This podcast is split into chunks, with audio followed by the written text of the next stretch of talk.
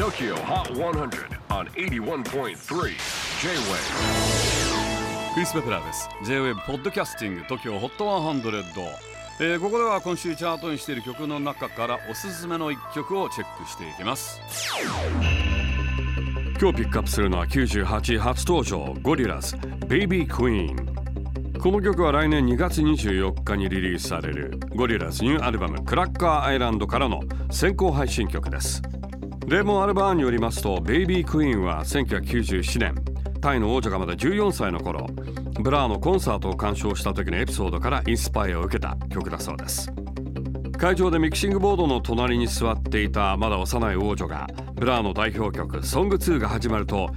台座から立ち上がりなんと観客の中にダイブしちゃったそうです。かなりはっちゃけた、ね、お姫様という感じですけれども。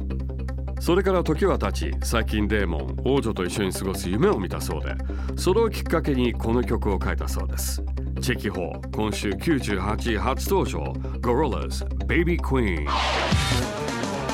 J-WAVE PODCASTING TOKYO HOT 100